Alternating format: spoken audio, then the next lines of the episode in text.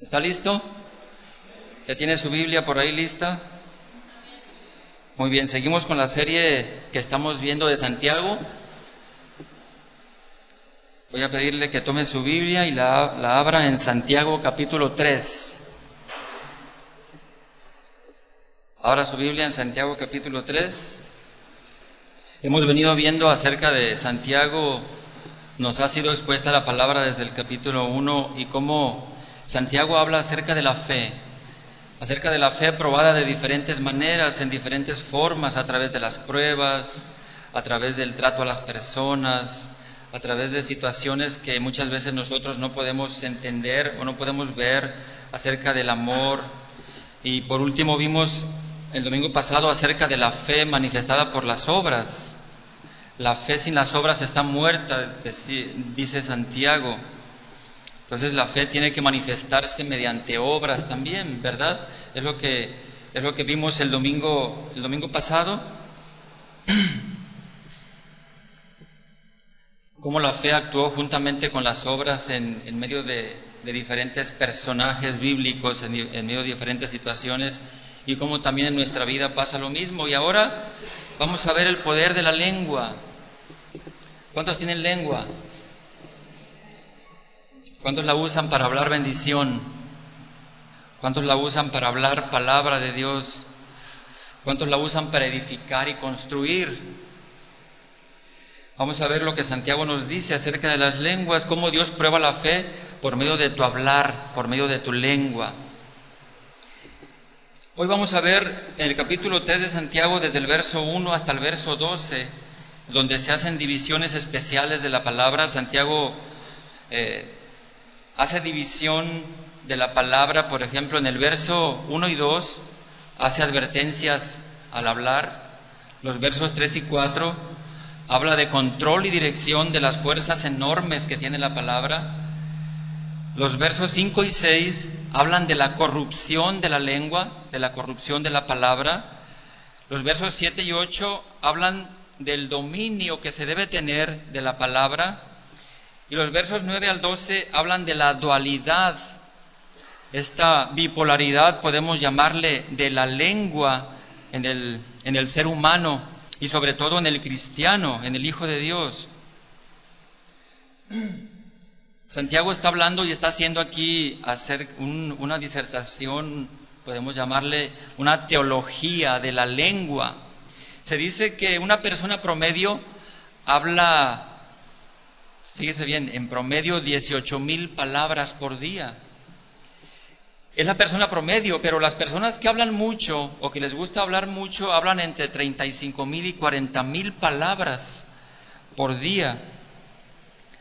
Imagínense la cantidad de palabras y la cantidad tan grande de palabras inapropiadas o de palabras eh, corruptas que podemos hablar, hablando tanto. Yo no sé aquí cuántos sean de los que están por arriba del promedio o cuántos sean los promedios. ¿A quién le gusta hablar mucho? Se dice que generalmente las mujeres, ¿verdad? Las mujeres son mucho más habladoras, en el buen sentido, eh, que los hombres. O sea, les gusta comunicar más, hablar más, platicar detalles de situaciones específicas, y el hombre no, el hombre habla más práctico, habla, habla menos, o sea, se da a entender y se acabó hasta ahí. Y la mujer no, la mujer es más, sí o no, la mujer es más detallosa, la, mujer quiere ser escuchada, la mujer quiere, eh, si, si vio algo o si se da cuenta de algo, lo cuenta con todo detalle, pero no solamente lo cuenta, quiere que lo escuchen y que la escuchen este, con atención y a veces el marido está, ah, sí, no, bueno, bueno, ok. Entonces, ¿ustedes cuáles es? ¿De los que hablan 40 mil o de los que hablan 18 mil? ¿O no lo dejan hablar? Definitivamente, ¿verdad? El verso 1 del capítulo 3, Santiago dice, hermanos míos, Santiago se está dirigiendo a, a esos judíos que formaban parte de, la iglesia en Jerusalén, que habían sido dispersos por causa de la persecución. Y les habla de esta forma. Les dice, hermanos míos, no os hagáis maestros muchos de vosotros, sabiendo que recibiremos mayor condenación. Mire, Santiago no está desanimando a nadie, ni a nosotros tampoco, nos está desanimando para que podamos tener ese ministerio de la enseñanza. Él, no, no, está diciendo estas palabras para que dejemos de enseñar o para que no tengamos eh, un ministerio específico o que no hagamos una labor de discipulado o de enseñanza o de evangelismo. Santiago no, está usando estas palabras para que la gente se desanime. Simplemente lo que él está diciendo es del problema tan grande que puede ser que alguien se haga maestro a sí mismo. Porque los fariseos eran muy dados a esto, eran muy dados a buscar el reconocimiento de los demás, a que los llamaran maestro, que les dijeran rabí, que fueran reconocidos, a, a, la presunción de saber más que los demás. Y de esto está advirtiendo Santiago. No está diciendo acerca de, de, presentar eh, la palabra de Dios debidamente, sino de no buscar una posición de reconocimiento de los demás hacia uno mismo como alguien que sabe más, o como alguien que se llama maestro, que se nombra maestro. Porque acuérdense que 1 Corintios 12, 28 nos exhorta, digo, nos dice que en la iglesia Dios ha puesto apóstoles, profetas y luego también ha puesto maestros y pastores y maestros. Entonces, la palabra dice que Dios los ha puesto ahí, que Dios los ha establecido, pero Santiago advierte en contra de hacerse uno mismo un maestro o de querer reconocimiento propio de parte de los demás, eso sí nos llevaría a un problema, y, a, un problema muy grande con la lengua. Fíjese bien, porque Santiago lo, está enlazando, como lo, vamos a ver aquí, dice la segunda parte del, del verso 1, sabiendo que recibiremos mayor condenación. Esto es, el maestro, el enseñador, el pastor, el que predica la palabra, el que disipula, el que enseña, dice Santiago, tendrá un juicio más severo, tendrá una condenación más fuerte. ¿Y esto por qué? ¿Por qué va a tener un juicio más severo? ¿O por qué se le va a medir mediante una disciplina más fuerte a esas personas? Esto es por lo siguiente, hermanos, mire. Porque el maestro bíblico debe de enseñar y debe de hablar la verdad de Dios. Debe de enseñar la palabra que Dios ha dejado escrita, ha dejado expuesta y la debe de comunicar fielmente, la debe de comunicar con fidelidad, tal y como está ahí, porque se puede dar el caso de que un maestro de la Biblia enseñe su propia opinión enseñe su propia palabra y no la palabra de Dios revelada. Esto es, que un maestro o un predicador de la palabra de Dios tergiverse la escritura, enseñe algo que no está de acuerdo con la sana doctrina y entonces va a tener ese juicio más fuerte de Dios. Es por esto, ahí es en donde, en donde estriba la principal advertencia que Santiago está haciendo acerca de los maestros de la palabra. Y por eso él advierte y dice, hermanos míos, no os hagáis maestros muchos de vosotros. O sea, no busquen ustedes el reconocimiento de saber más, no busquen el reconocimiento de, de las personas hacia ustedes como maestros. ¿No? ¿Por qué? porque el maestro tiene esa responsabilidad especial de comunicar fielmente la palabra de Dios. Y si no lo hace, entonces recibirá un juicio más fuerte, más, más tremendo. ¿Y por qué es esto, hermanos? Porque mire, porque un maestro, un predicador de la palabra, tiene influencia sobre muchas personas, tiene influencia sobre el pensamiento de las personas y por lo tanto tiene influencia en el actuar en el actuar que esas personas van a llevar en su vida y tiene influencia en lo que esas personas van a creer. Si un maestro, como lo vemos actualmente, tantos falsos maestros que hay y que engañan a la gente diciéndole que, ellos están bien con Dios y que tienen una buena relación con el Señor y que, el camino por el que van es un buen camino que los lleva a una verdad, que los lleva a una salvación. Pero esos falsos maestros están llevando a la gente a la perdición, están llevando a la gente a desviarse completamente del camino de Dios. Y lo peligroso es que esas gente, e, e, esas personas, están convencidas de que tienen una buena relación con Dios y de que son salvas y de que viven en santidad y de que su vida es bendecida por Dios. ¿Y eso por qué? Por la influencia de este tipo de maestros que vemos hoy actualmente, no solamente se ven por televisión, sino lo vemos ya en, nuestra propia vida, en muchas congregaciones pequeñas y grandes, aquí en nuestra ciudad y en otros lugares. Esa es una responsabilidad tan grande de un maestro, de un, de un maestro de la Biblia.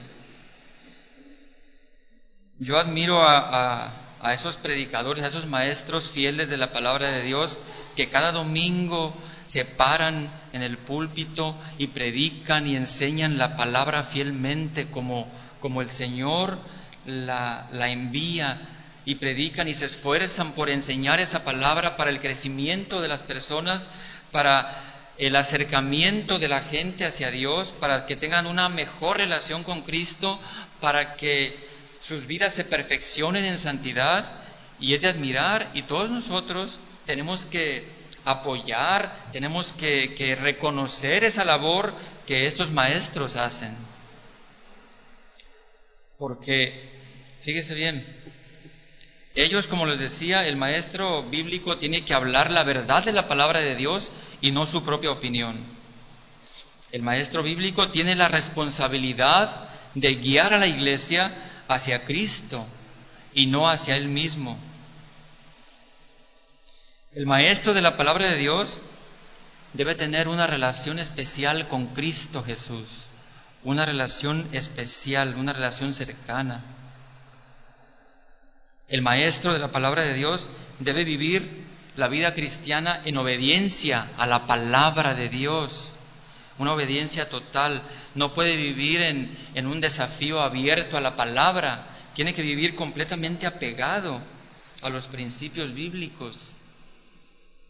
El maestro o predicador o enseñador bíblico debe ser sensible, debe ser tierno, debe ser interesado también en las necesidades de otros, debe de tener ese discernimiento en donde se da cuenta de las necesidades espirituales de las personas para saber el alimento que les tiene que dar.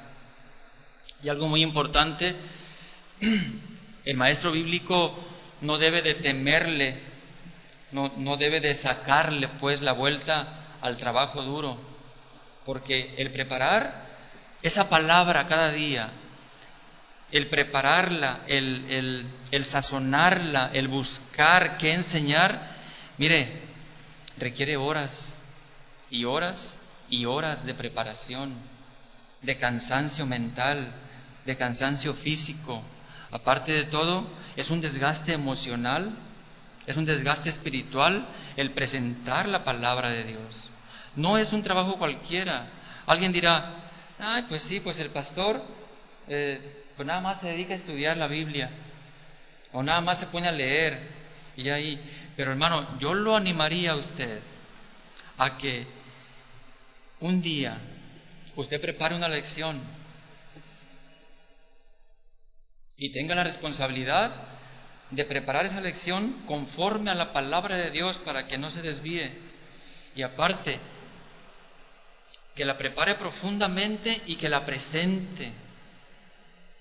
Y que la presente ante las personas que la presente ante un auditorio y se va a dar cuenta de que es un trabajo duro, de que es un trabajo que requiere mucho tiempo, que requiere desvelos, que requiere desgaste, que requiere a veces sacrificar tiempo para la familia, que requiere sacrificar tiempo para uno mismo, ¿Por qué? Porque el maestro bíblico dedica ese tiempo para profundizar en la palabra de Dios y poderla dar completamente a su auditorio, a su iglesia, a su congregación. Es por esto que no es para todos y Santiago dice, no se hagan maestros muchos de ustedes, porque conlleva no solamente una gran responsabilidad, sino un gran trabajo, un gran trabajo que no cualquiera está dispuesto a desarrollarlo. Y mire, y aparte de todo esto, ese maestro, ese predicador va a ser juzgado con más severidad que los demás. Va a ser juzgado con, con mayor disciplina, porque Dios le exige mayor disciplina. Pablo le dice a Timoteo que tiene que esforzarse para trazar la palabra de verdad correctamente. Es un esfuerzo, es un esfuerzo grande. Pero también es un privilegio muy grande es un privilegio. El ser maestro de la palabra significa estar vinculado al maestro, compartir la misma obra, compartir la misma palabra, la palabra por excelencia. ¿no? Y tenemos al maestro por excelencia, que fue Jesucristo, que Él enseñó la palabra completamente y Él delegó también autoridad para que los demás, para que otros continuaran con esa labor.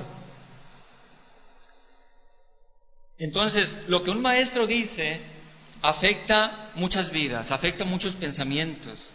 Y la responsabilidad de manejar correctamente esa palabra, la palabra de Dios, no se debe tomar a la ligera. La vida de mucha gente está en juego, las almas de las personas están pendientes de esa palabra. Entonces no se puede estar improvisando o no se puede estar haciendo una labor ligera o de juego. Los maestros serán juzgados con mayor severidad porque tienen la capacidad de, eh, y la forma de modelar las vidas, de transformar con su enseñanza y con su ejemplo de vida también. Es por esto que la conducta del maestro cristiano tiene que ser coherente con lo que enseñan.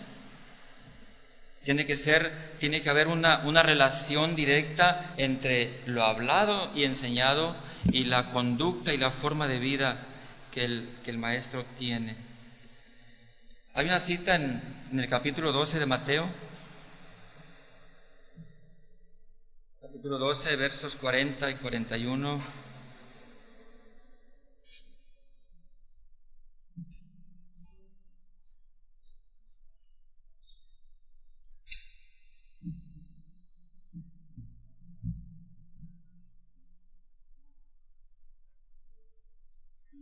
Mateo 12, 40, el 41 dice, entonces Pedro le dijo, Señor, ¿dices esta parábola a nosotros o también a todos? Y dijo el Señor, ¿quién es el mayordomo fiel y prudente al cual su Señor pondrá sobre su casa?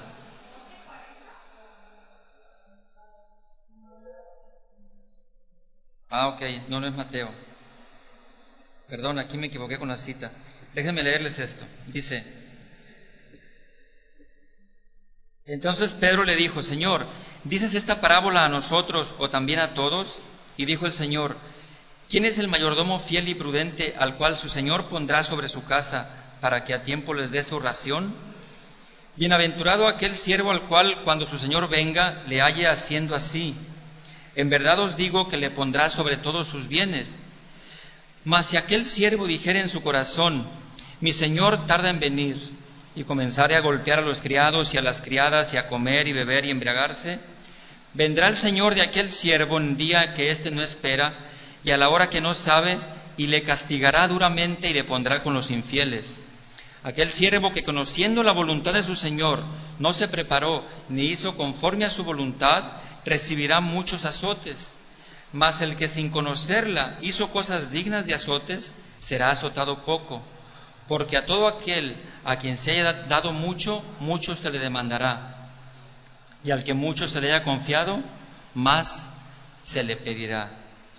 Entonces vemos, hermanos, cómo aquel que, que se dedica a enseñar la palabra tiene una responsabilidad más fuerte que los demás, más grande, tiene algo más de más demanda por parte de Dios.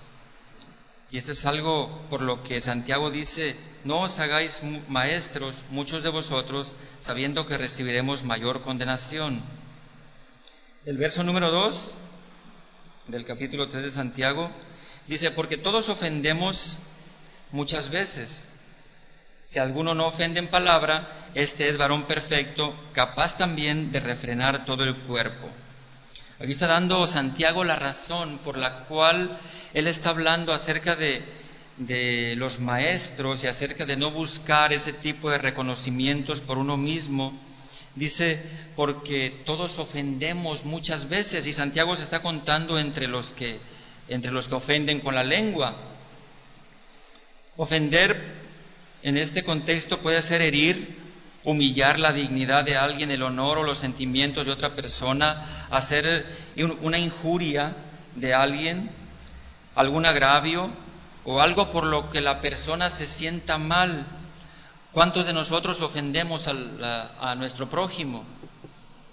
¿Cuántos ofendemos con palabras a nuestra familia, a veces sin querer, a veces queriendo?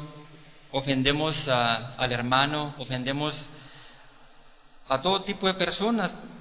Esto es, no tenemos control sobre lo que decimos o sobre ciertas palabras que proferimos. Esto es lo que está diciendo Santiago, porque todos ofendemos muchas veces. Y da un contraste, dice, si alguno no ofende en palabra, este es varón perfecto, capaz de refrenar también todo su cuerpo. Y mire, hace una, una relación Santiago de cómo el maestro, por medio de sus palabras, puede ofender, de cómo todas las personas podemos ofender, podemos injuriar incluso, porque por la falta de control que tenemos sobre nuestra lengua. Santiago lo, está enlazando, lo está enlazando en el verso 3, el verso 3 del capítulo 3, Santiago hace una referencia y dice, he aquí, nosotros ponemos freno en la boca de los caballos para que nos obedezcan y dirigimos así todo su cuerpo. Fíjese, primero que nada, Santiago hace una referencia eh, a los caballos. Sabemos nosotros que un caballo, ¿cuántos han montado a caballo? ¿Cuántos al, subirse en el caballo se siente la fuerza, la fuerza del animal, se siente el, ímpetu, el brío que tiene un caballo, que es un animal formidable, es muy fuerte? ¿Y cómo nos damos cuenta de que ese animal tan grande, ese animal tan fuerte, capaz de, desarrollar no solamente velocidad, sino de, empuje y de músculo, ese animal se puede controlar cuando ha sido domado, se puede controlar con un freno. El freno básicamente es, es un pedazo de metal, de fierro que se introduce en la boca del caballo y que presiona su lengua. Y tiene también unas cuerdas para poder dirigirlo, para poder controlarlo, de forma que cuando se mueven esas cuerdas, esa, esa rienda, ese freno, el, acero que está dentro de la boca le presiona la lengua y lo hace girar o lo hace detenerse o de ir de un lado hacia otro. Está hablando Santiago así del caballo, dice, ponemos frena en, el, el freno en la boca de los caballos para que nos obedezcan. Fíjese, esa fuerza tan grande, esa fuerza, esa voluntad indómita del caballo se puede controlar por este medio tan pequeño y esa fuerza habla de dos cosas básicas. Habla de control y habla de dirección. Y habla también Santiago aquí de que nosotros debemos poner un freno a nuestra lengua. Porque muchas veces hablamos sin control y se nos salen las palabras a raudales Dice la palabra de Dios que de la abundancia del corazón habla la boca. Vemos que el problema entonces no es la lengua como órgano físico, el problema es lo que sale de nosotros, porque el mismo Señor Jesús dijo que lo que contamina al hombre no es lo que entra al hombre, sino lo que sale del hombre. Lo que sale del hombre, eso es lo que le contamina. ¿Qué sale de nuestra boca? ¿Nos hará falta un freno como los caballos? Mire, Santiago habla de, dos cosas básicas, principales respecto a, eh, usando la analogía del caballo, que es el control y la dirección. El caballo se controla mediante el freno y se le da dirección también para ir para allá, para ir para acá, para pararse o para avanzar. Y esto nos habla, hermanos, de que nosotros debemos tener un control en nuestra vida. ¿Qué es lo que controla nuestra lengua? Muchas veces nuestra lengua la controlan las emociones desbordadas y hablamos aquello que tenemos en nuestro corazón. Haga de cuenta que su corazón es un pozo. ¿Se acuerda que antes en los pueblos, como no había agua corriente, se hacía un pozo en el patio de la casa? Se hacía un pozo para llegar hasta el agua y se le ponía una, polea para, con una soga y una cubeta, sacar agua para el uso de la casa. Haga de cuenta que su corazón es un pozo de agua o un pozo X. Y la lengua es la cubeta que avienta lo que se ha sacado. ¿Qué es lo que saca de su corazón? ¿Y qué es lo que sale? De su corazón sale agua limpia o sale... Usted diga qué sale de su corazón. Porque usted está haciendo ahorita, eh, está haciendo cuentas o está pensando en algo que ha salido de su boca y que por esas palabras se ha metido en problemas, se ha metido tal vez en, situaciones incómodas o ha dicho algo que no está de acuerdo con su persona o con su condición de cristiano, de hijo de Dios. Es lo que está diciendo aquí Santiago cómo un pequeño freno puede detener y puede controlar y dirigir a un caballo tan fuerte, a una bestia que ha servido para cargar, para transportar, y que tienen una fuerza, una, fuerza increíble. En el, en el ser, en el ser humano, en su espíritu, en su alma, en sus pensamientos, sus emociones. Existe una fuerza, una, una, una pasión, una, es como, como un huracán incontrolado que de repente puede salir y puede manifestarse por medio de palabras. Y las palabras tienen la capacidad de matar, las palabras tienen la capacidad de destruir, tienen la capacidad de invalidar muchas veces y muchos pensamientos. Las palabras tienen esa fuerza, hermanos, tienen un poder tremendo y lo vamos a ver un poco más adelante porque Santiago lo habla de ese poder tremendo que las palabras tienen en nuestra vida. Y de que muchas veces nosotros no tenemos ese control, ese control que debiéramos tener como hijos de Dios acerca de nuestras palabras. Porque todos tenemos esa fuerza, dice Santiago, tenemos dentro de nosotros esa fuerza como el caballo que quiere desbordarse, esa fuerza que quiere salir. Y se dan situaciones especiales dentro de nuestra vida que provocan que las palabras salgan y luego decimos, no, es que no me aguanté. Y es que era necesario que yo hablara. Y es que era eh, urgente que yo dijera esto. Pero muchas veces no nos ponemos primero a pensar lo que vamos a hablar y dejamos que como el caballo se desboque. Imagínese un caballo sin control, un caballo desbocado pasando por donde haya personas. Va a causar muchos destrozos, heridas, tal vez muertes, va a causar muchas dificultades. Pero si esa fuerza del caballo se controla y se dirige, va a ser algo muy constructivo, algo agradable, algo bueno, algo edificante. Igual son nuestras palabras. Muchas veces por nuestras emociones traemos una tormenta adentro y a la menor provocación eh, sacamos esa, esa, e, esa fuerza, esa tormenta sin que nada la detenga y sale a raudales. ¿Por dónde? Por nuestra lengua, por nuestra boca.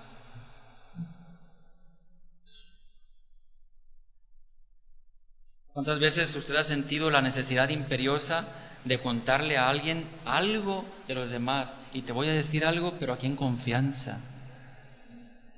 No se lo vayas a decir a nadie, porque solamente contigo, solamente a ti te lo voy a decir, a nadie más se lo he dicho. ¿Conoces a fulano? Ah, pues mira,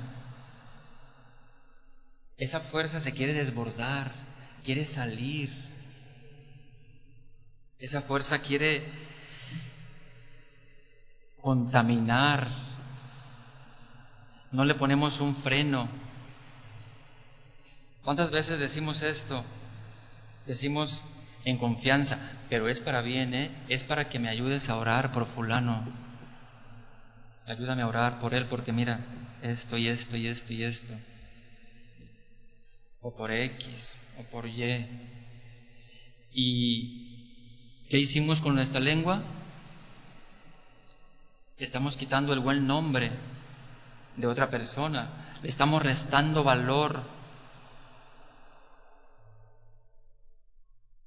Se da cuenta cómo hay muchas formas, no solamente por medio de la, de la, de la ira o por medio de, una emoción fuerte puede salir ese, ese raudal de nosotros, sino también por medio de palabras suaves, de palabras aduladoras, de lisonjas, de un chistecillo que se nos salga por ahí.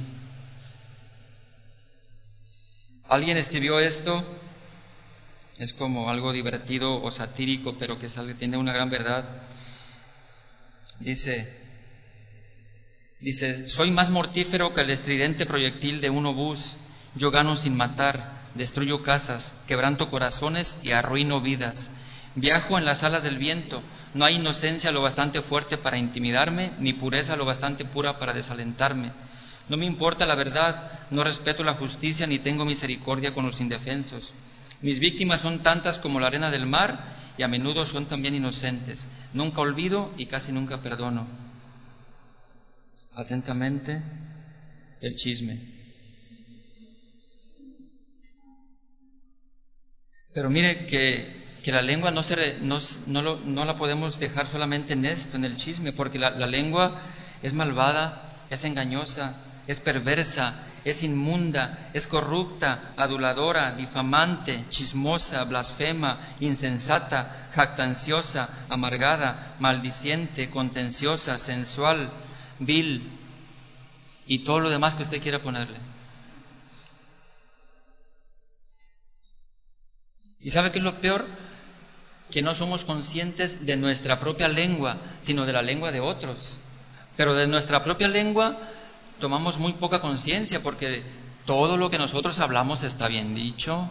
Yo lo hice, yo lo hablo por tu bien, lo hablé por el bien de los demás, lo hablé por el bien de... Lo que yo hablo está bien. Ah, no, los demás son los que están mal. Los demás son los chismosos. Los demás son los, son los que hablan mal. Y también dice Santiago en el verso 4, mirad también las naves aunque tan grandes y llevadas de impetuosos vientos, son gobernadas con un muy pequeño timón por donde el que las gobierna quiere. Aquí Santiago habla de los barcos grandes, de las naves, de cómo esos barcos tan grandes, bueno, ahora hay barcos que la computadora los maneja, ¿verdad? Y todo esto, pero hay barcos todavía que tienen un timón barquitos pequeños, barquitos grandes, que tienen un timón. Y ese timón permite que vayan por una dirección correcta o exacta, por donde el, timonel los, los dirige. Y Santiago hace alusión a esto diciendo, bueno, un barco tan grande, tan enorme, que lleva carga, lleva pasajeros, que lleva riquezas, surca las aguas y solamente es conducido y dirigido por un pequeño timón, por una rueda que van manejando y que controla toda esa cantidad tan grande de peso. Imagínense. Ahora, un barco es movido por los vientos, así que el timón tiene que luchar contra vientos, tiene que luchar contra corrientes que lo quieren arrastrar hacia un lado o hacia otro, tiene que luchar contra las mareas también, contra las mareas que, que están cambiando constantemente en el mar. Y Santiago dice que este barco tan grande, tan enorme, con este pequeño timón, se puede controlar y se puede manejar. Así como el caballo se controla con el freno, así entonces también esta nave tan grande, el barco, se controla por medio de ese timón.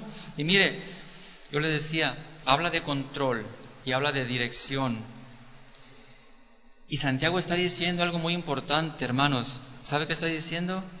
Que nuestra vida va a tomar una dirección conforme a lo que nosotros hablemos. Si queremos que nuestra vida lleve una dirección buena, correcta, nuestra lengua es algo básico, importante, es como el timón que va a lograr que nuestra vida vaya por una dirección correcta. Porque en la vida es algo sabido, usted sabe, está consciente de ello, que en la vida hay corrientes que lo quieren desviar de su curso. Hay mareas que de repente lo pueden hacer que usted encalle en un bajo de arena y se quede ahí estancado por mucho tiempo. Hay vientos y tempestades que quieren empujar su embarcación hacia las rocas que lo pueden hacer naufragar.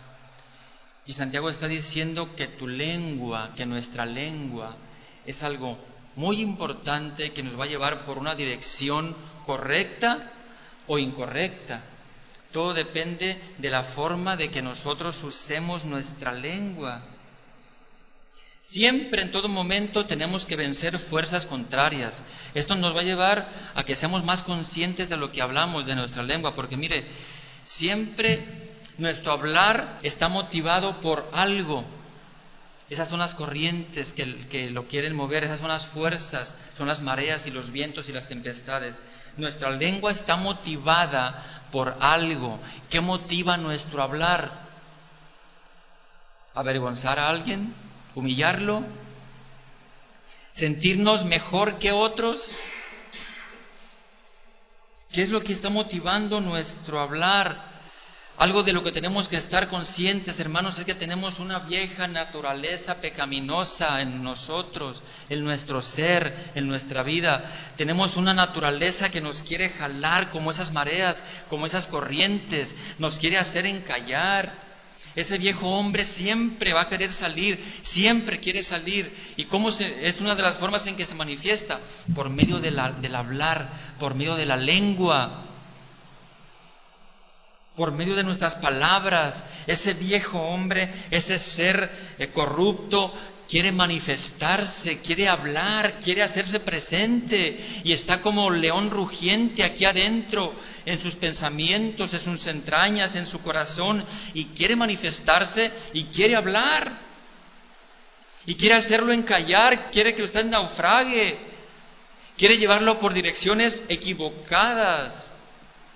Y por eso Santiago dice que siempre debemos tener nuestra mente consciente en cuanto a lo que hablamos, en cuanto a lo que decimos, en cuanto a lo que manifestamos, porque podemos no solamente llevar nuestra vida por, por direcciones contrarias a lo que Dios ha establecido para nosotros mediante nuestro hablar, sino que también podemos lastimar, podemos herir. No sabemos el poder tan, tan fuerte de las palabras en cuanto a que una persona se pueda sentir herida, se pueda sentir lastimada, se pueda sentir frustrada por una palabra nuestra. No sabemos hasta dónde podemos cortar el potencial de nuestros hijos para servir a Dios o para desarrollarse en diferentes ámbitos de la sociedad solamente por nuestras palabras. Si porque a mí o a usted o a alguien más de niños nos dijeron, no sirves para nada o no puedes hacer nada bien, y esas palabras se quedaron clavadas en nuestra mente y en nuestro corazón, y ahora nosotros queremos repetirlas a nuestros hijos o queremos eh, repetirlas con nuestro prójimo. Yo por eso le decía, ¿qué sale de nuestro corazón? Porque ahora como, como nuevas criaturas, en nuestro corazón tienen que haber cosas buenas, pero también esa vieja naturaleza quiere salir, esa vieja naturaleza quiere manifestarse y quiere dañar y quiere contaminar todo lo que esté cerca de ella. ¿Cómo usamos nuestra lengua? Así dice Santiago nos puso esas analogías del caballo y del barco, que son perfectas para, para darnos a entender lo que la lengua es y la falta de control nos puede llevar a, a eso. Un caballo descontrolado causa desastre, muerte. Un barco sin timón seguramente va a naufragar, va a chocar contra las rocas o contra otro barco, se va a hundir, va a haber tragedia. La importancia de ese pequeño timón en nuestras vidas, la importancia de la lengua, el poder de la lengua. El verso 5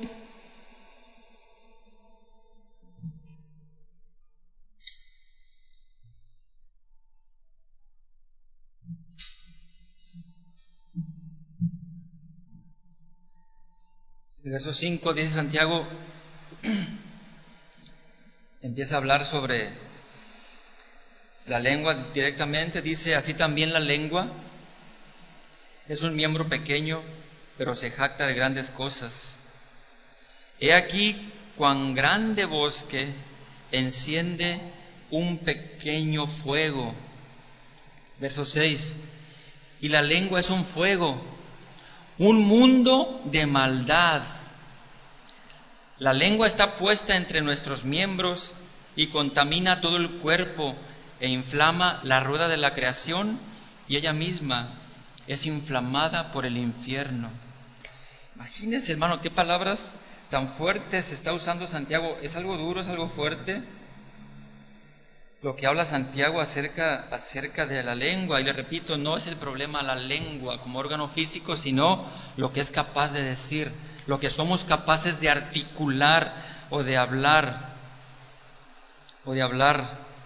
Estas fuerzas determinan control y dirección. En el Salmo 141, 3 y 4, David oró, David oraba y decía, Señor, pon un vigilante en mi boca, ponle un sello a mis labios, no dejes que mi corazón caiga en la maldad. David sabía que el corazón es la clave del buen hablar, del hablar como, como un hijo de Dios. Y por eso Jesús mismo dijo, de la abundancia del corazón habla la boca. Y con nuestra lengua, antes de hablar un poco acerca del, fuego que es la lengua, dice, con nuestra lengua podemos jactarnos. Hay diferentes situaciones que podemos eh, hacer con este miembro de nuestro cuerpo que es la lengua, dice, con nuestra lengua podemos jactarnos, podemos presumir o podemos hacer alarde de diferentes cosas en nuestra vida. La lengua se puede gloriar de grandes cosas. Con la lengua podemos encender un fuego, es decir, provocar un conflicto, peleas o incluso una guerra. La lengua es un fuego que puede quemar y destruir. Con la lengua podemos hacer cosas muy malas, porque la lengua es un mundo de maldad. Con la lengua podemos contaminar todo el cuerpo, que también se puede decir ensuciar, manchar, enmugrecer, corromper. Con la lengua podemos inflamar y la lengua comunica el fuego del infierno a toda nuestra vida. Inflamar es prender algo que forma una llama inmediatamente, como cuando se enciende un combustible, cuando usted le pone combustible a cierta, a una basura, por ejemplo, y le pone un cerillo, inmediatamente se inflama. Con la lengua podemos perder el control porque ningún hombre puede domar su lengua. Con la lengua podemos perder el freno de nuestra vida porque la lengua es un mal que no puede ser refrenado. Con la lengua podemos inyectar veneno porque la lengua está llena de veneno mortal. Por eso hay personas que viven envenenadas, hasta llegan a morir por algo que les han dicho o que han dicho. Y Santiago está hablando y dice, así también la lengua es un miembro pequeño, pero se jacta de grandes cosas. Esto es la jactancia en el ser humano manifestada mediante el hablar. He aquí cuán grande bosque enciende un pequeño fuego. Y la lengua es un fuego, un mundo de maldad. La lengua está puesta entre nosotros, entre nuestros miembros, y contamina todo el cuerpo e inflama la rueda de la creación y ella misma es inflamada por el infierno. Mire, el fuego, el fuego puede ser algo muy bueno, porque con el fuego controlado podemos cocinar, podemos destruir eh, algo que no sirva, eh, podemos, ya el fuego ahora se usa para cortar eh, diferentes metales, para infinidad de, cosas, ¿no? Para derretir, en, las fábricas de acero, de, de fierro, todo esto. El fuego controlado es bueno, pero cuando el fuego se sale de control, es ahí en donde causa destrucción. Cuando el fuego ya no se controla, es ahí en donde causa daño. Santiago dice, cuán grande bosque enciende un pequeño fuego. Cuando Santiago dice que la lengua es un fuego, para nosotros, hermanos, es una advertencia, es una advertencia acerca de lo que nosotros debemos de poner como cuidado en nuestra lengua y de lo que hablamos, porque podemos causar incendios por causa de nuestro hablar. Santiago está diciendo que la, la, lengua es un fuego, dice, es un mundo de maldad, o sea que no hay límite para la maldad que puede ocasionar eh, un discurso que puede ocasionar una enseñanza falsa, que puede ocasionar un chisme, que puede ocasionar una difamación o un rumor simple que se levante en contra de alguien. Se han llegado a ocasionar conflictos familiares fuertes, asesinatos, incluso guerras por causa de la lengua, por causa de palabras. En el verso 6, Santiago dice que la lengua contamina todo el cuerpo. Dice, e inflama la rueda de la creación y ella misma es inflamada por el infierno. ¿Se acuerdan que hablamos de dirección de nuestra vida? La dirección hacia donde nos puede llevar ese buen uso o mal uso de nuestra lengua y de nuestras palabras. Cuando Santiago dice que la misma lengua inflama, inflama la rueda de la vida, inflama la rueda de la creación, está hablando del trastorno que puede traer el mal uso de la lengua, el mal uso de las palabras a las vidas de los seres humanos. ¿Cómo puede trastornar? ¿Cómo puede eh, cambiar completamente el curso de nuestra vida, de nuestros planes? ¿Cómo puede cambiar las palabras dichas, todo aquello que teníamos planeado o, o el curso normal de la sociedad misma? el curso normal de lo que se está llevando a cabo en nuestras vidas. Todo esto, hermanos, es causado precisamente por el mal uso de la lengua. Y dice algo muy importante aquí, Santiago dice, inflama la rueda de la creación, dice, y ella misma es inflamada por el infierno. La palabra que usa aquí Santiago como infierno es Geena, es una palabra griega eh, que se tomó también de una palabra hebrea del valle de los hijos de Ginom. Esta palabra Geena, el Geena era un lugar, era un lugar en, un valle en Jerusalén. En este valle se había puesto por parte de la gente idólatra una estatua a un dios, el dios Moloch, un dios con cabeza de, con cabeza de toro en donde hacían sacrificios humanos de, niños. Cuando, eso fue en el tiempo de los reyes, cuando llega Josías, el rey Josías al trono, él se encarga de destruir, de quitar este, este, esta imagen y convirtió aquel lugar en un basurero, donde se tiraban basura, donde se, donde se tiraban los cadáveres de, animales, incluso de personas que morían por enfermedades contagiosas. Y ese lugar llegó a ser un símbolo del infierno, el Gehenna. Y como siempre estaba ardiendo ese lugar, quemando basura y quemando todo lo que allá había, se decía que era el lugar donde el gusano no muere y el fuego nunca se apaga. Es este lugar. De, de esa palabra tomó Santiago es su, palabra infierno. Dice, y ella misma es inflamada por el infierno, esto es por el Gehenna. ¿Y sabe qué es esto? Esto quiere decir Santiago, la misma lengua, cuando no se controla, se convierte en un lugar de muerte, se convierte en algo como el Gehenna, como en donde se quema la basura, como en donde todo lo sucio y todo aquello malvado, lo peor que pueda haber, lo peor que, pueda ah, estar en la vida de un ser humano, es contaminado la lengua, tus palabras están influenciadas y atizadas por el mismo infierno, está diciendo Santiago. No, son palabras suaves, ni son palabras para tomarse a la ligera, son palabras fuertes y palabras que nos hablan a nuestra vida para tomar conciencia de nuestras palabras, para tomar conciencia de lo que nosotros hablamos y decimos. La palabra de Dios, hermanos, es es, basta en cuanto a lo que nosotros tenemos que hablar y cómo debemos nosotros de controlar nuestra lengua. El libro de Proverbios en el capítulo 26, verso 20 dice, sin leña se apaga el fuego y donde no hay chismosos cesa la contienda. Fíjese, se lo voy a leer un poco más extenso.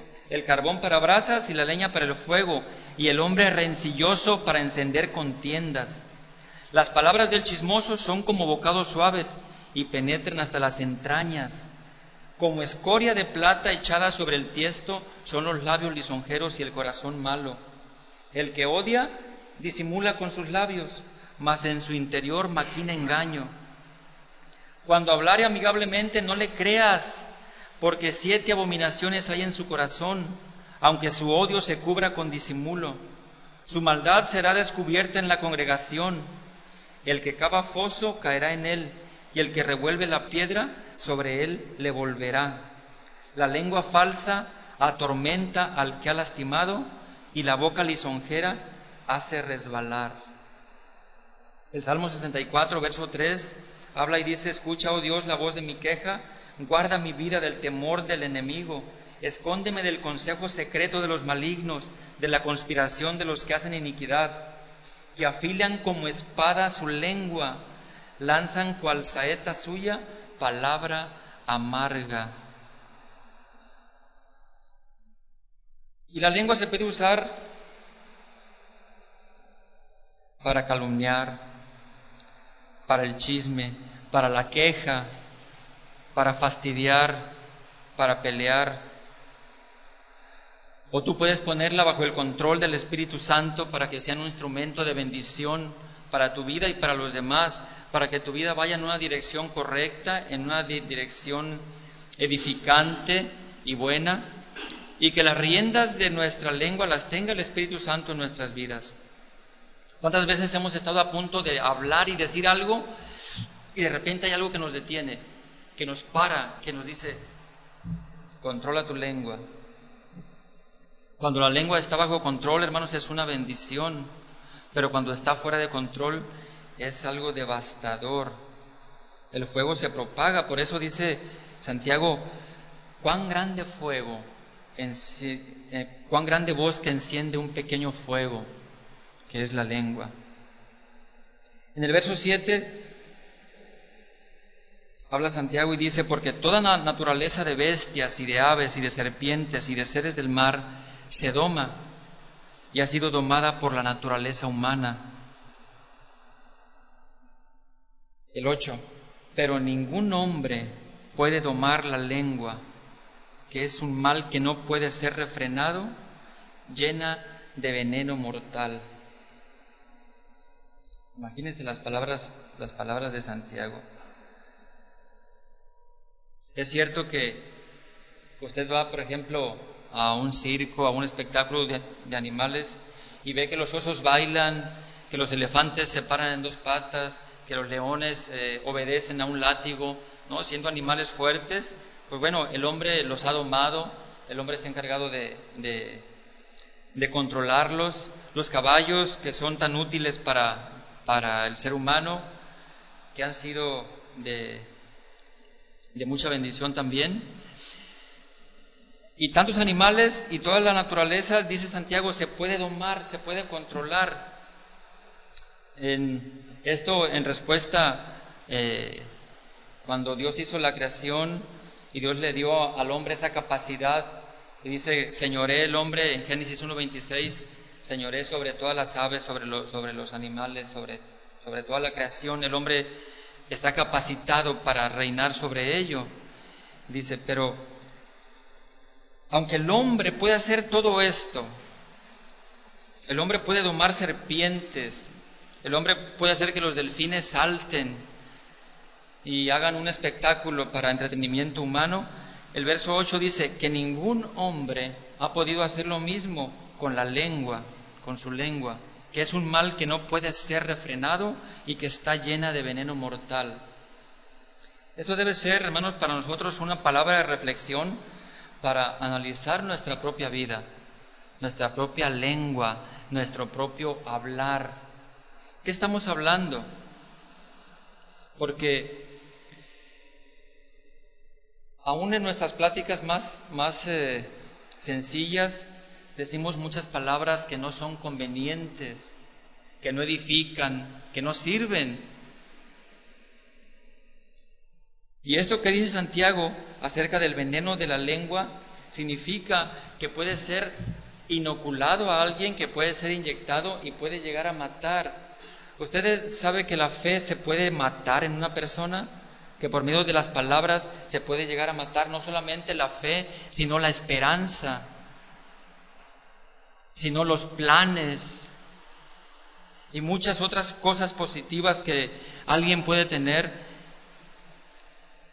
y que precisamente un maestro, un predicador o usted como alguien que está enseñando o discipulando o que tiene autoridad sobre alguien más, alguna palabra descuidada que pueda salir de su boca puede llegar a herir y a matar, puede llegar a lastimar tremendamente.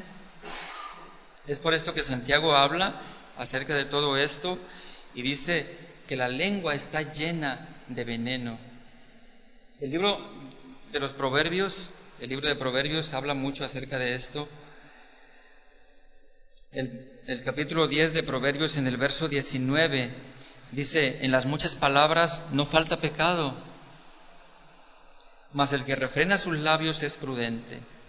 Plata escogida es la lengua del justo, mas el corazón de los impíos es como nada. Los labios del justo apacientan a muchos, mas los necios mueren por falta de entendimiento. En Proverbios 12:25 dice, la congoja en el corazón del hombre lo abate, mas la buena palabra lo alegra. En Proverbios 16:24, panal de miel son los dichos suaves, suavidad al alma y medicina para los huesos.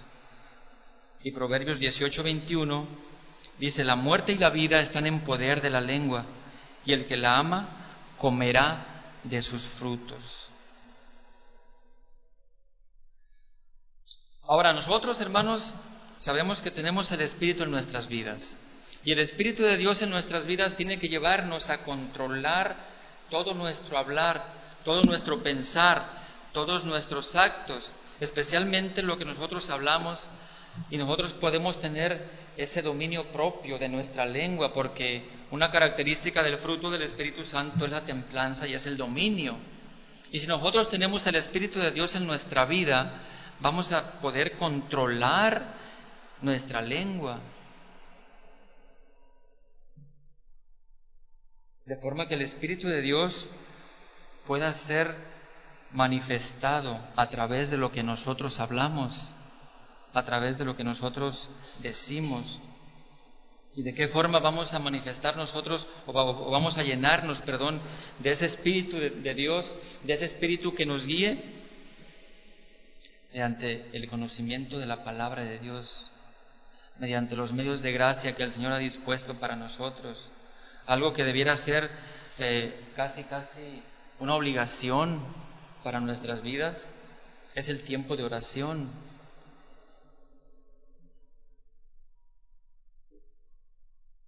No voy a preguntarle por su tiempo de oración, porque es algo entre usted y Dios.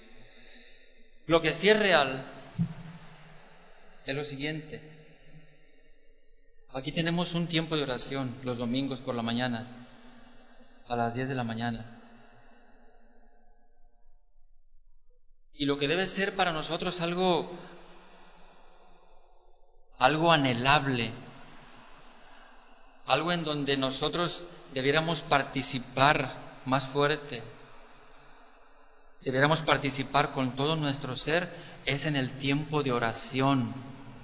Porque ¿qué otra cosa hay más importante para nuestra vida como cristianos que orar? ¿De dónde vamos nosotros a llenarnos de esa misericordia, de esa gracia, de ese poder en nuestras vidas? Si no es mediante, ahora sí que mediante este medio que Dios nos ha dado para poderlo hacer. ¿Y sabe qué es lo que pasa? Y no solamente aquí en esta congregación, las reuniones de oración son las menos asistidas. Las reuniones de oración son las que tienen menos asistencia. ¿Por qué? Porque no le damos importancia a la oración. No le damos importancia, la importancia que tiene. Porque menospreciamos la oración.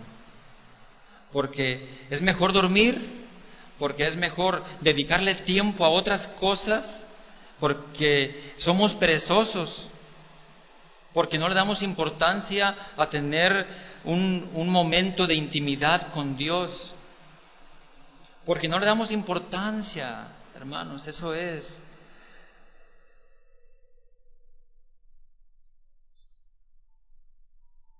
Realmente en nuestra vida hay cosas mucho más importantes que buscar de Dios y seamos sinceros. Ahora que estamos hablando de la lengua y ahora que, bueno, nos encaminamos a esto, la oración en nuestra vida ocupa un lugar muy poco preponderante, ocupa un lugar ínfimo, ocupa un lugar, y no estoy hablando de nuestra oración en secreto, porque esa usted la sabe y usted sabe si es poco o es mucho. Pero en la oración, le voy a decir una cosa, la oración en la congregación refleja el estado de su vida de oración también, porque es algo lógico que mientras más ores, más vas a orar y más vas a buscar orar. Y es algo lógico, hermanos, que la oración congregacional que nosotros hacemos aquí ha sido de gran bendición para nuestras vidas. Y la oración que hacemos aquí, cada vez son menos personas las que están acá. Ahí luego me, luego que me dé un regaño Eric, pero esto es necesario decirlo. Es necesario que cada uno de nosotros tome conciencia, tome conciencia de las cosas importantes de la vida. Ya, ya no estamos en una posición como para vivir de esa forma tan liviana, tenemos que meternos a profundidad a buscar de Dios, porque tenemos mucha necesidad. Tenemos necesidades fuertes en nuestra familia, tenemos necesidades fuertes en nuestra persona, tenemos que crecer en santidad, tenemos que crecer en el control de nuestra lengua, tenemos que crecer en el conocimiento del Señor. Y solamente, hermanos, mediante este tipo de, medios es que vamos a crecer. No hay atajos. No, un día no, no, no, vamos a amanecer así como por arte de magia y decir, ah, ya soy más santo, ah, ya soy más cerca de Dios. No, la Biblia no se va a meter de, repente eh, cuando estemos dormidos en, nuestra, en nuestra mente, no se va a meter ahí sola. Tenemos que leerla, tenemos que estudiarla, tenemos que profundizarla. Aunque no seamos maestros de la Biblia, aunque no seamos predicadores, pero somos cristianos, somos hijos de Dios. Y se ve que las necesidades que tenemos pues no son tan importantes porque la, la reunión de oración no, no es, no es eh, eh, una primacía en nuestras vidas. Y no solamente necesidades, sino nuestra alabanza, nuestra alabanza a Dios, porque la reunión de oración es para exaltar el nombre de Dios, es para exaltar sus atributos, sus bendiciones, es para darle alabanza por lo que Él ha hecho en mi vida y por lo que seguirá haciendo y por lo que hizo Él, es darle gracias por todo lo que me ha dado, es manifestar ese espíritu de agradecimiento, es un día a la semana, es una hora, una hora hermanos, una hora, un día a la semana. Nuestra religión no debe ser de domingo por la mañana y todos los demás días viviendo y hablando como bien nos parezca. Nuestra santidad, nuestra vida como hijos de Dios tiene que ser 724. No hay descanso. No hay descanso hasta llegar, dice un himno. No hay descanso. Siempre tenemos que estar creciendo, no podemos estancarnos, no podemos pararnos. Verso 8 dice, ningún hombre puede domar la lengua, que es un mal que no puede ser refrenado, llena de veneno mortal. Y mire, mientras estemos vivos, esta lengua siempre nos va a traicionar, porque la vieja naturaleza nos va a estar molestando, va a estar queriendo salir, va a estar siempre esa naturaleza inmunda de la que ya hemos sido redimidos, de la que ya hemos sido salvados. No somos esclavos de la maldad, no somos esclavos del pecado, pero Santiago dice, todos ofendemos con la lengua. Y también si alguno dice que no tiene pecado, el tal es mentiroso. Por lo tanto, hermanos, como todavía estamos en este cuerpo, todavía necesitamos de Dios, todavía necesitamos de esa gracia, de esa santidad. La salvación fue únicamente abrir la puerta para empezar a caminar este camino que estamos caminando, este camino que estamos viviendo y que tenemos que perfeccionar cada día nuestra vida delante de Dios para darle un mejor servicio, para darle una mejor alabanza, para darle un mejor compañerismo, una mejor comunión entre nosotros. No podemos quedarnos estancados, tenemos que darnos cuenta de lo que la palabra de Dios nos está diciendo. Porque muchas veces nuestra vida se manifiesta por lo siguiente, que así como la lengua es un veneno mortal y está llena de maldad, verso 9 dice, con ella bendecimos al Dios y Padre y con ella maldecimos a los hombres que están hechos a la semejanza de Dios. Es lo que le decía, el domingo yo aquí canto y alabo y escucho la palabra y me siento casi casi que las alas ya me están saliendo. Pero cuando salimos y empezamos a vivir nuestra vida, nos llenamos de depresión, de tristeza, nos llenamos de cosas malas y empezamos a manifestar otra vida que no debe ser. No podemos ser, no podemos tener esa dualidad en nosotros. ¿Cómo con esa lengua alabas a Dios y con esa lengua hablas de tu hermano y con esa lengua le quitas su buen nombre y le quitas todo lo que él tiene, porque el buen nombre es muy importante para un ser humano. Y cómo entre algún grupo eh, se, dedican a, a destrozar a alguien, hablando mal de él o de ella. De una misma boca, verso 10, proceden bendición y maldición. Dice Santiago, hermanos míos, esto no debe ser así. No puede ser, es algo totalmente antinatural, es algo que no es compatible una cosa con otra. Dice verso 11, ¿acaso alguna fuente hecha por una misma abertura, agua dulce y amarga? La naturaleza nos dice, el río es de agua dulce, el estero tiene agua salada. Hay fuentes que arrojan agua dulce, pero hay fuentes que por la misma los mismos minerales que hay en el terreno arrojan agua mineral, agua salada, agua que no sirve. ¿Qué es lo que sale de tu boca? Salen dos cosas, alabanzas a Dios, pero destrucción para tu hermano. No puede ser. El mismo árbol, dice el verso 12, una higuera no puede dar aceitunas, una vid no puede dar higos, la higuera da higos, la vid da uvas. ¿Esto es algo normal? Así también dice, ninguna fuente puede dar agua dulce y agua salada, agua salada y agua dulce. ¿Qué es lo que nuestra vida da? Como hijos de Dios hemos sido redimidos, hemos sido salvados y hemos sido perfeccionados y estamos siendo santificados cada día. El mismo Señor dijo, haced el árbol bueno y su fruto bueno, o haced el árbol malo y su fruto malo. ¿Cómo podéis hablar lo bueno siendo malos? Porque de la abundancia del corazón habla la boca. ¿Qué sale de tu corazón? ¿Qué tienes en el pozo de tu corazón? ¿Qué tienes en tus pensamientos? Santiago está señalando que tu naturaleza como hijo de Dios, como cristiano, ha cambiado. Es otra. De forma que si alguno está en Cristo, nueva criatura es. Las cosas viejas. ¿Cuáles son las cosas viejas? Dice que se quite de, ustedes todo enojo, ira, gritería, blasfemia, palabras obscenas y todo aquello que, que de tu boca pueda salir y que sea corrompido. Por eso Pablo dijo, ninguna palabra corrompida salga de vuestra boca, sino la necesaria para dar gracia y edificación a los que te escuchan. Ninguna palabra corrompida. Esta palabra corrompida significa podrido, significa muerte. Algo que está podrido no sirve para comer.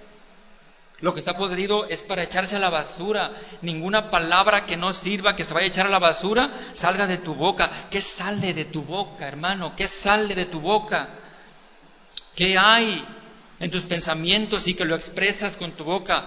La crítica destructiva, el chisme, el rumor, o simplemente palabras ociosas de las que tendrás que dar cuenta un día.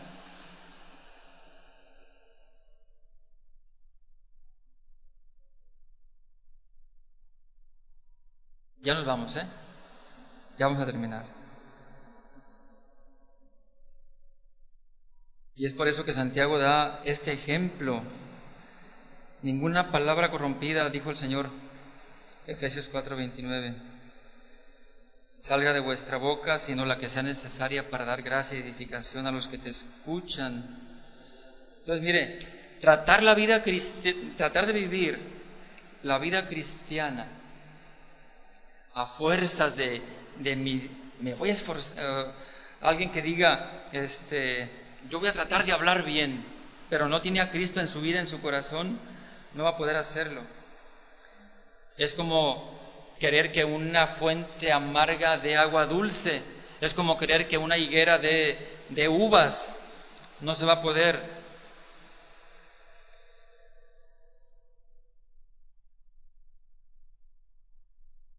Yo creo que todos ustedes, usted lo sabrá, son personas salvas y nacidas de nuevo. Y es por esto que debemos de cuidar lo que nosotros hablamos, lo que decimos. Porque acuérdese una cosa, por tus palabras serás justificado y por tus palabras, ¿qué? Serás condenado.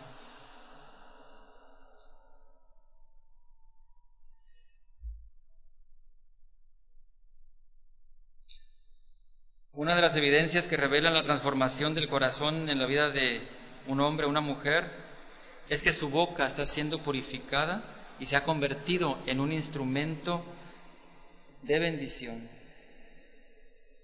Que nuestra lengua, nuestra boca sea un instrumento de bendición. Que nuestra boca, hermanos, y nuestra lengua cada día edifiquen y construyan y no sea destrucción. Que tu fe se manifieste por el hablar, el hablar correctamente. Está diciendo Santiago, que te des cuenta del gran poder que tiene tu lengua, que te des cuenta que la tienes que controlar como se controla un caballo, como se controla una nave, que te des cuenta que ese pequeño fuego puede destruir grandes bosques. Darnos cuenta de todo lo que implica nuestra lengua. Vamos a darle gracias a Dios. Analiza en tu corazón, analiza tu vida. Si hay algo de lo que tú tengas que arrepentirte, pues es el momento de que lo confieses a Dios. Confiésalo, no lo detengas, confiésalo, no lo ocultes. Confiesa ese pecado que por medio de tu lengua has cometido. Confiésalo, hermano. Padre Celestial, yo te doy gracias. En este momento te damos gracias, Señor. Gracias por tu bondad, por tu misericordia. Gracias, Señor, por tu palabra que tú nos has dado hoy en este día. Esta palabra, Señor, específica que habla sobre el hablar, sobre la lengua, sobre lo que existe dentro del corazón y que manifestamos por medio de las palabras habladas. Oh Padre Celestial, ayúdanos. Hacemos confesión hoy, Señor, de tantas palabras ociosas, corruptas, corrompidas, que han salido de nuestra boca, que cada día, Señor, salen Guíanos y ayúdanos, Padre, para, para poder perfeccionar nuestra palabra. Ayúdanos, Señor, a poder pensar correctamente todo lo que vamos a hablar. Ayúdanos, Padre, para poder controlar nuestra lengua, para poder hablar solamente las palabras necesarias para edificar, para construir, para dar gracia a todos aquellos que escuchan nuestro hablar, Padre Santo. No permita, Señor, que nuestra lengua sea una piedra de tropiezo para muchos que quieren acercarse a ti y que nuestra lengua, Señor, no sea una lengua que aleje a las personas de tu presencia y de tu vida. Ni tampoco, Señor, que nuestra lengua sea una lengua tan liviana que hable cosas obscenas, que hable cosas que no convienen y que pervierten nuestro pensamiento, nuestro hablar. Ayúdanos, Señor Ayúdanos cada día, Señor, que tu Espíritu esté en nuestras vidas para poder controlar, que tu Espíritu controle nuestra lengua, nuestros pensamientos, nuestro hablar. Te damos gracias, Padre. Yo te doy gracias por cada uno de mis hermanos que han escuchado esta palabra y te pido que tu Espíritu Santo, Señor, redarguya los corazones y que plante esa palabra en sus vidas, así como en la mía también y que cada día, Señor, crezcamos en tu gracia y en tu misericordia. Gracias, Padre. Bendice a cada uno de mis hermanos y llévalos con toda bendición y con toda felicidad. Gracias por este día que nos diste para exaltar y glorificar tu nombre. En el nombre de nuestro Señor y Dios Jesucristo. Amén. Amén.